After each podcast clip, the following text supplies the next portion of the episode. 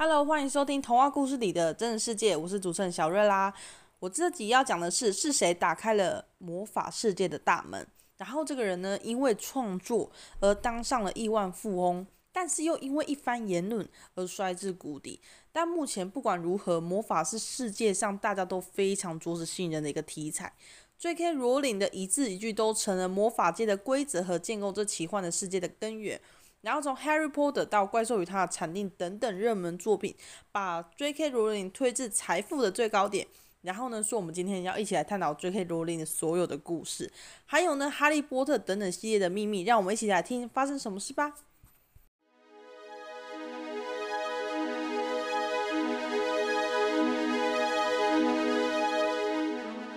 魔法世界系列的故事，大家第一个一定会想到 J.K. 罗琳。那 J.K. 罗琳因为前阵子转贴的一个文章的关系，然后引发出多少的很多的热议。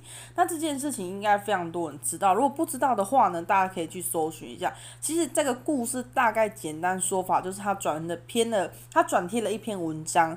然后呢，就是因为有关说法说话的方式让人家很会误会吧，他就说表明说有月经的人这件事，而去代替了女人这个词。那网友就是留言评论说他对跨性别有仇视。然后因为 J.K. 罗琳的一些言论呢，引发了女权主义啊等等，他们就认为说一定要有女生的体验才能称为女生吗？所以呢，根据这件事情呢。也让网友非常有的人非常的不开心、愤怒等等，然后呢，也让一度让 J.K. 罗琳呢，就是就陷入非常多的争论以外，连他哈利波特的饰演的那位演员叫 Daniel，他也跳出来说跨性别的女人就是女人等等的言论，然后所以而让起点的 J.K. 罗琳，然后因此不管多少的解释或说法，这件事情的言论已经成为了就是过街老鼠。那其实这就是他后面的事情。那如果真的很想要知道到底发生什么事，那我建议大家的话可以去搜寻一下，因为这个不是我今天想要跟大家说的。那我们其实想要了解说，诶，J.K. 罗琳为什么他可以创造出这个魔法世界？他的灵感来自于哪里？还是她是一个很童话般的女孩？还是说她其实内心其实就是有这些魔法世界，但是就透过的小说去把它衍生出来？那其实这个故事呢，其实我们要从 J.K. 罗琳的人生来开始说起哦。一九六五年七月，J.K. 罗琳出生在英格兰。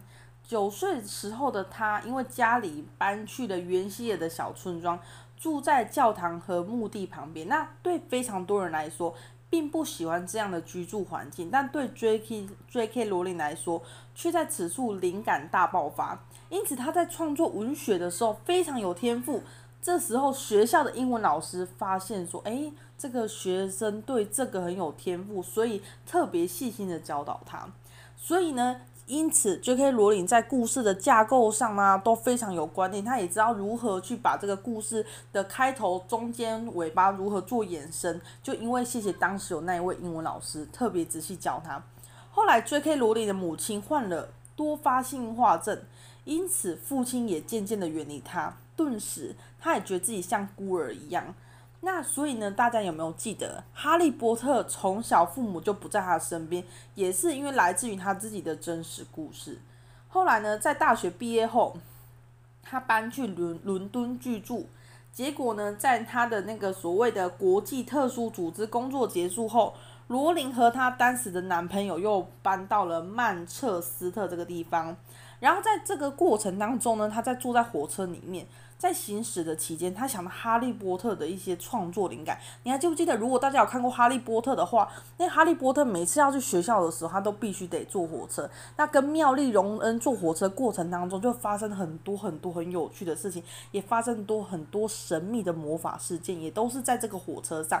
那这个灵感就来自于，因为他要搬去别处，所以呢，在这个火车过程当中，他的灵感源就是从《哈利波特》的构想，就是从这边开始了。然后后来呢，因为她与她男朋友分手，和家里的一些事，让她顿时失去了生活重心。然后这时候她也不知道她该何去何从。这时候呢，有一天她发现有一所学校在应聘老师。抱持着一个好奇、诶尝试的心态去试试看，然后没想到如此的顺利，他担任了这个学校的夜校老师。然后呢，后来呢，就是因为这个学校在葡萄牙的关系，所以他也搬去葡萄牙居住。在这此期间呢，他也认识了一个很棒的男生，他认为很棒的男生，然后他是一名记者，也非常快速的就坠入爱河啊，结婚了。但她丈夫呢，是一个脾气不是很好的人，随着彼此的争吵不断，丈夫后来也决定离开她。J.K. 罗琳就带着四个月大女儿离开原本居住的地方。因因为在这个婚姻当中，她遭受了非常多的压力，然后后来也得到一些心理疾病。在这段期间，她不但得继续治治疗她的心理的自己的状况，同时呢要照顾自己的孩子，所以他其实心里的状况一直都非常的不好。然后同时又要打女儿的抚养权的官司，然后因为生活也经济也不是很好，所以他租了一间小房间与女儿一起生活。但你也知道，国外其实会下雪，不像在台湾其实。不会下雪，除非是高山上，所以我们没有办法去体会到他们真的没有暖气下，真的超难度过严酷的寒冬。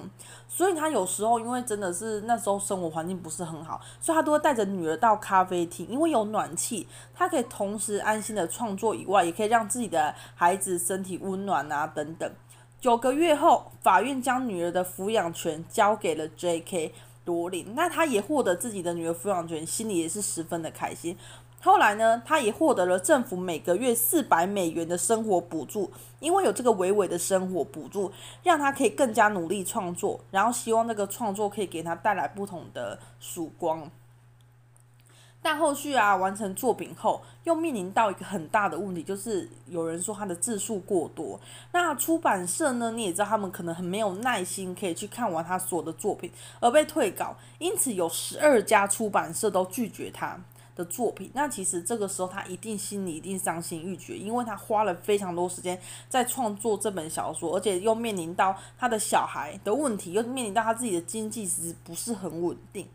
所以后来呢，他决定说：“好吧，既然我都没有办法可以立足，那不然我就回老家吧。”可是，在这个他想回老家的这个期间里面，突然间有一个即将要破产的出版社决定接受他的手稿，在他书上市的第三天，接受了他接收到了一个代理的电话。然后呢，那时候有一家代理商呢，对他非常的兴趣，愿意以十万美元的价格拍下他所在美国的出版权。后来在上线第十天的时候，华纳兄弟愿意以一百美元的天价拍下这个小说的电影，然后的所谓的编版权，一瞬间他从一个非常普通、可能贫困的妈妈，变成一个非常有名，就是很知名的作家。在二零零四年，身价达到十亿美元哦，也算是真的蛮厉害的，变成一名成功、名利双收的女性。其实呢，说到这边，其实每个人的人生不尽相同，但对于怀抱梦想，每个人解读也不同。坚持不懈可能可以让你的人生有翻转的机会，但其实呢，并非人人都很幸运啊。如果你尝试了，你怎么会不？你怎么会知道说幸运的名单有没有你呢？那非常多人其实怀抱着梦想，但他并没有去实践，是因为他可能觉得这段路程真的很艰辛、很困难，不如就是现在有个稳定的收入就好。可是就像我刚刚所说的，你如果不尝试，你怎么知道这个幸运名单里面是否有你的名字呢？其实呢，在这个作品当中，《哈利波特》这个作品当中。大家就会知道，这个其实这个魔幻世界来得不易。其实就像我前面所说的，他要为了要创造这个哈利波特，他花了非常非常多的时间，好不容易完成了作品。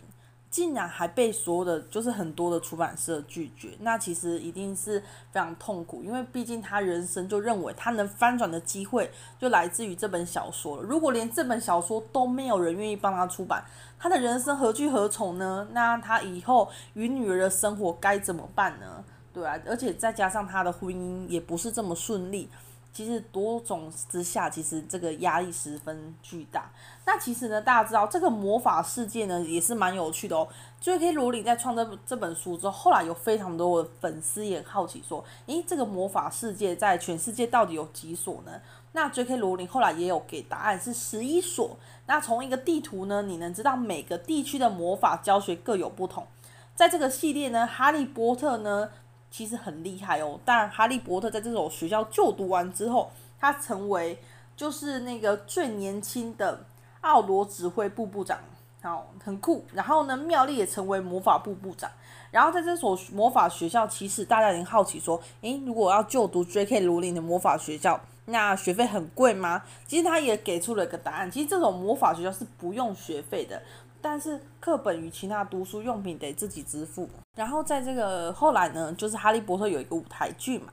那舞台剧中的妙丽呢，并不是选用一名白人，而是选角是一名黑人。那当然引发出了热议，因为大家你也知道，《哈利波特》的时间非常长，因为他出了蛮多集的，所以大家也是从可能很小时候陪伴，就是哈利波特也等于陪伴他们到长大的一个作品，所以大家就是知道妙丽就是艾玛华森，艾玛华森是一名白人，所以大家会当时对选角非常的纳闷跟疑惑，但是那时候呢，J.K. 罗琳也有说了，其实他并没有觉得说就是妙丽一定是男，就是说是什么样的性种姓的人，其实都可以，其实说。其实大家都知道，在《哈利波特》里面，妙丽是一个非常聪明、有自信、有智慧的女孩。其实呢，所以 J.K. 罗琳并没有去设定说她是什么样的人。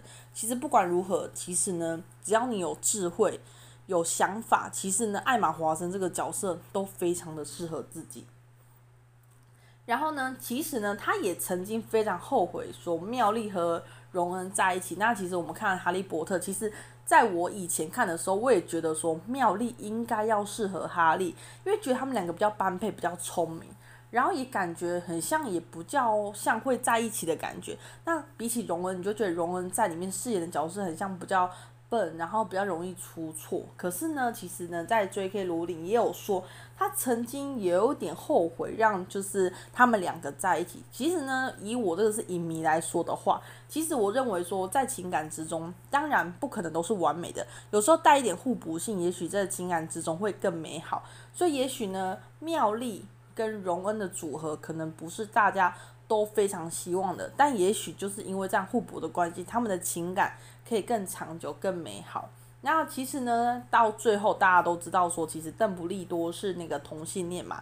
那其实，在《怪兽与它的产地》系列当中呢，邓布利多的秘密似乎就有一点点那样子的含义。那不知道大家有没有去看了第三集呢？如果看了第三集，其实你就可以知道说一些缘故。就是他没有讲得很清楚，可是你可以隐约感觉到这样子的关系，因为 J.K. 罗琳自己后来也有说。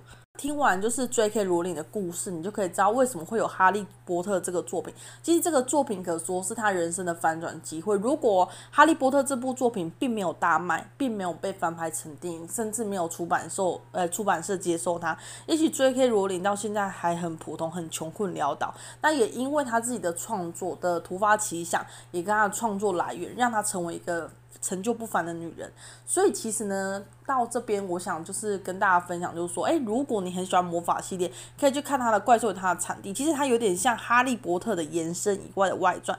其实呢，如果呢，身为哈利波特的影迷，其实大家也会很希望它可以拍一些相关系列的电影，例如说，诶，魔法学校的起源，为何有这个魔法学校？再来，大家也会很想要知道，就是哈利波特母亲。